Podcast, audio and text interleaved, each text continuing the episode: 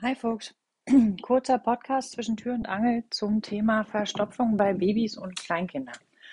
Also wenn die Babys noch ganz klein sind, so unter, sagen wir mal, vier Monaten oder drei Monaten, dann ist das mit den Verstopfungen eigentlich eher seltener. Und da ist es dann tatsächlich auch so, oder nee, sagen wir mal unter acht Wochen. Also ein Kind, was unter acht Wochen nicht regelmäßig Stuhlgang hat, ähm, was bedeutet so zwei, drei bis fünfmal am Tag, aber spätestens jeden Tag, ähm, sollte auf jeden Fall ähm, mal gewogen werden. Weil da kann es einfach sein, dass die äh, dann doch ein bisschen wenig Muttermilch haben und Muttermilch ist so cool aufgespeichert ähm, oder aufge aufzuschlüsseln, dass es ähm, komplett ähm, aufgeschlüsselt werden kann und quasi nichts mehr ausgeschieden wird. Und wenn Kinder wirklich zu wenig äh, Muttermilch haben, dann scheiden die einfach nichts aus. Da reden wir jetzt von einem Kind unter acht Wochen. Und ab acht Wochen ist es so, dass sich da ähm, je nach Temperament des Menschen ähm, oder je nach äh, Veranlagung des Menschen ähm, es die einen gibt, die bei Stress oder auf Stress oder auf äh, zu wenig Entspannung, nennen wir es mal so, ähm, mit Durchfall reagieren und die anderen reagieren mit Verstopfung. Und ähm, ein Kind, was so, oder ein Baby, was so ab sagen wir mal, zwölf Wochen trotz guter Ernährungssituation nicht regelmäßig Stuhlgang hat, ist ein gestresstes Kind. Das sage ich jetzt einfach mal so provokativ. Ähm, das kann ganz unterschiedliche Gründe zu haben und, haben und das sage ich wie immer völlig wertfrei. Ähm, Fakt ist, dass Verdauung einfach was damit zu tun hat, wie man die Welt verdaut. Und äh, Verdauung, wie bei uns Erwachsenen, etwas ist, was man nur in Entspannung tun kann weil man für die Verdauung einen bestimmten Nerv im Körper braucht und das ist der Vagusnerv. Und dieser Vagusnerv ist der Gegenspieler vom Sympathikus. Der Sympathikus ist für Aktivität und Flucht und alles, was mit Bewegung zu tun hat, zuständig. Herzrasen, ähm, ja, alles, was den Stoffwechsel schnell macht. Und der Vagus ist der Gegenspieler, der ist für Entspannung Ruhe, Verdauung, Schlaf zuständig. Und ein Kind, was tatsächlich nicht jeden Tag Stuhlgang hat oder, oder auch äh, im schlimmsten Fall nur alle drei Tage oder alle fünf Tage, das ist auf jeden Fall ein Kind, das irgendwie äh, zu viel Stress hat.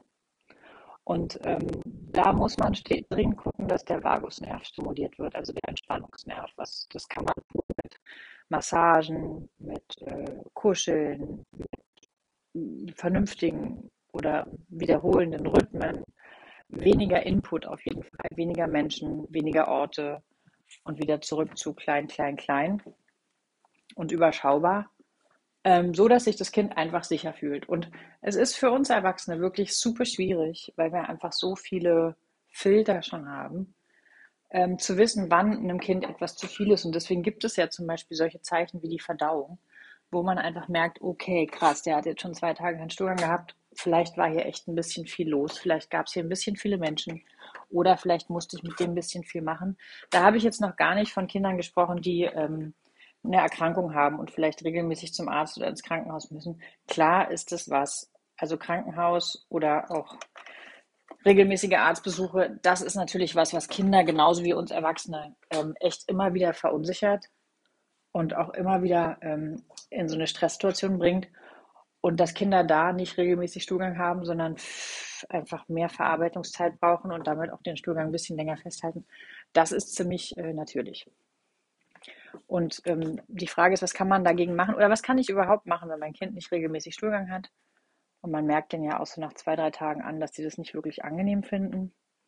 Ähm, da sind dann schon ganz viele Pupse und Gase und sie quälen sich. Und wie wir ähm, sind die einfach auch ein bisschen schlecht gelaunt, wenn sie nicht regelmäßig Stuhlgang haben, weil der Körper sich einfach nicht regelmäßig reinigen kann. Und auch der Darm, der muss sich einfach entleeren, damit neue Mengen aufgenommen werden können. Also regelmäßig Stuhlgang haben, da redet ja keiner so gerne drüber, genauso gerne wie die Menschen über Sex und Geld reden. Wobei über Sex reden sie wahrscheinlich lieber, aber ähm, über Geld redet auch nicht jeder gerne. So reden die Leute halt auch nicht so gerne über Stuhlgang. Und also aus ayurvedischer Sicht die ja auch so einen ganzheitlichen Ansatz hat, ist es tatsächlich so, dass man mehrmals täglich eigentlich im besten Fall Stuhlgang hat. Weil ein regelmäßiger Stuhlgang oder eine regelmäßige Verdauung weisen einfach auf einen regelmäßigen Entgiftungsprozess des Körpers hin. Und ähm, man lässt einfach Dinge los, die man nicht mehr braucht, innerlich wie äußerlich. So, ähm, kleiner, ja, genau. Und die Frage ist, was mache ich halt, wenn mein Kind nicht regelmäßig Stuhlgang hat? Also tatsächlich für Entspannung sorgen. Das ist major wichtig. Also auch bei mir selbst. Ne? Oft ist es ja auch so, dass interessant finde ich wirklich, dass Kinder von, also dass die, wenn die Kinder Verstopfung haben, findet sich mindestens ein Familienmitglied, was auch zur Verstopfung neigt bei Stress. Meistens die Mütter. Ähm, kann aber auch mal ein Vater sein. Und ähm, das ist eigentlich ganz gut, weil dann hat man zumindest jemand in der Familie, der auf Stress ähnlich reagiert wie das Kind. Und dann kann man nämlich an dieser Stressschraube drehen und kann halt gucken, okay, habe ich heute genug getrunken? Hatte ich genügend Ruhepausen? Habe ich meinem Kind genügend Ruhepausen gegönnt? Was muss ich weglassen? Vielleicht ein bisschen weniger Besuch, ein bisschen mehr Zuhausezeit mit mir, ein bisschen weniger Anspruchshaltung auch an mich selber, ein bisschen weniger Anspruchshaltung ans Kind. Also äh, genau, das sind, das sind so, also let it be, let, yourself be ist eigentlich das äh, Thema von Stuhlgang. Let yourself be happy. Let yourself be free. Äh, let yourself just go off the floor. da will man ja auch keine Zuschauer. Und äh, Trinken ist auch ein Riesenthema. Ganz viel Flüssigkeit. Und wenn wir jetzt zur Ernährung kommen, dann ist es tatsächlich auch so, dass, dass die Muttermilch ist so das äh, leicht verdaulichste. Hm, Pränahrung ist schon ein bisschen schwieriger verdaulich. Und wenn man anfängt mit Beikost, dann wird es sowieso ziemlich schwierig, weil da alles, was so stopfende, feste Bestandteile hat, macht natürlich die Darmpassagen noch langsamer. Und ähm, da würde ich bei einem Kind, was eher zur Verstopfung neigt, ähm, würde ich versuchen, so wenig wie möglich äh, stopfende Nahrung zu geben. Also ich würde statt Banane, also Banane würde ich wahrscheinlich komplett weglassen, aber statt Karotte würde ich zum Beispiel Pastinake in die Beikost einführen. Ich würde viel mit Pfirse arbeiten und würde mich so ein bisschen in die ayurvedische vegane Ernährungsrichtung bewegen, weil die einfach äh, Nahrungsmittel haben, die ziemlich leicht verdaulich sind und auch äh, schnell zu verstoffwechseln. Was einem Kind, was zu Verstopfung neigt, wenn es gestresst ist, definitiv ähm, zu Pass kommt. Ja, und einem selber wahrscheinlich auch. Ähm, ja, das ist so der kurze Podcast zu Verstopfung im Baby- und Kleinkindalter. Und ich finde ja immer ganz gut, wenn die Kinder einem schon früh zeigen, wie so ihr Tombre ist. Ne? Damit ich natürlich auch, also Hautkinder zum Beispiel, freue ich mich immer total, wenn, wenn ein Kind bei Stress mit Haut reagiert, dann weiß ich, ah, okay, alles klar, das ist dein, das ist deine Red Flag. Und ich muss gucken, dass ich dich wieder ein bisschen in die Entspannung kriege. Oder wenn es äh, Verstopfung ist, dann ist das die Red Flag. Ähm, Sorgen machen mir immer die Kinder, die irgendwie überhaupt nichts zeigen. Also die so von außen total gut funktionieren und man denen eigentlich gar nicht anmerkt, ob sie gestresst sind oder nicht.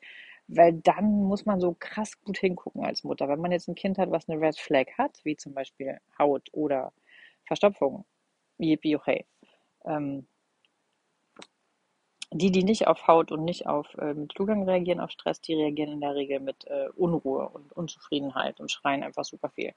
Und mit Stress meine ich tatsächlich auch einfach überreizt, too much. Also unter äh, Stress packe ich so alles, auch positiven Stress. Es ist nur so, dass Kinder noch nicht so richtig positiven und negativen Stress einordnen können, weil es ist einfach immer Stress. Also wenn wir Erwachsene zum Beispiel Freizeitstress haben und hatten jetzt einfach eine tolle Zeit, aber es war vielleicht trotzdem ein bisschen viel, dann spielt das für Kinder nicht so richtig Rolle. Wobei ich da jetzt natürlich nicht davon rede, dass man da irgendwie äh, schlimme Aggressionen in, in, der Familie hat. Das ist nochmal ein ganz anderes Thema. Ich rede jetzt von einem stinknormalen Leben. Und ähm, wie gesagt, Kinder, die eher chronisch krank sind und häufig in Krankenhäuser müssen, die haben natürlich echt ein, ein höheres Stressaufkommen und brauchen dann nochmal extra viel super äh, cozy mosey Care zu Hause. Und also da weiß ich, von was ich rede mit Aaron, was einfach so, ich habe wirklich, also Aaron war die langweiligste Baby-Kinderzeit irgendwie, die ich hatte, weil der ja eh schon so viel Stress hatte durch diese ganzen Arztbesuche und Krankenhaus und hast du nicht gesehen. Dass ich zwar dann, dass ich dann zwar oft das Bedürfnis hatte, irgendwie so viel Good Feeling Time wie möglich zu haben mit Freunden und hast du nicht gesehen, aber das ging halt nicht. Weil das war dem einfach zu viel. Also habe ich mit dem super viel Zeit im Grünen unterm Baum gesessen und habe mir die Bäume und Blätter angeguckt. Manchmal fand ich das langweilig, aber eigentlich tat es mir immer irgendwie ziemlich gut. Und ähm, die werden ja auch älter. So. Und je älter sie werden, desto mehr kann man ihnen zumuten und desto mehr haben die auch Freude an Gesellschaft und so. Aber tatsächlich, solange die klein sind und solange die ähm, wirklich nicht selbstständig laufen können, sind Kinder ziemlich leicht äh, zu stressen durch zu viele Menschen. Ja. Genau, kurzer Podcast. Ich hoffe, ihr könnt damit was anfangen. Ähm, ich sitze jetzt hier in meinem Garten und lasse mir die Sonne ins Gesicht scheinen. Es ist nämlich ein zauberhaft schöner Herbsttag und ich freue mich so, dass die Sonne nochmal scheint. Also ich meine, die scheint ja jeden Tag, aber heute scheint sie so schön vom blauen Himmel. Ich hoffe, ihr könnt die auch genießen und macht's gut. Ciao.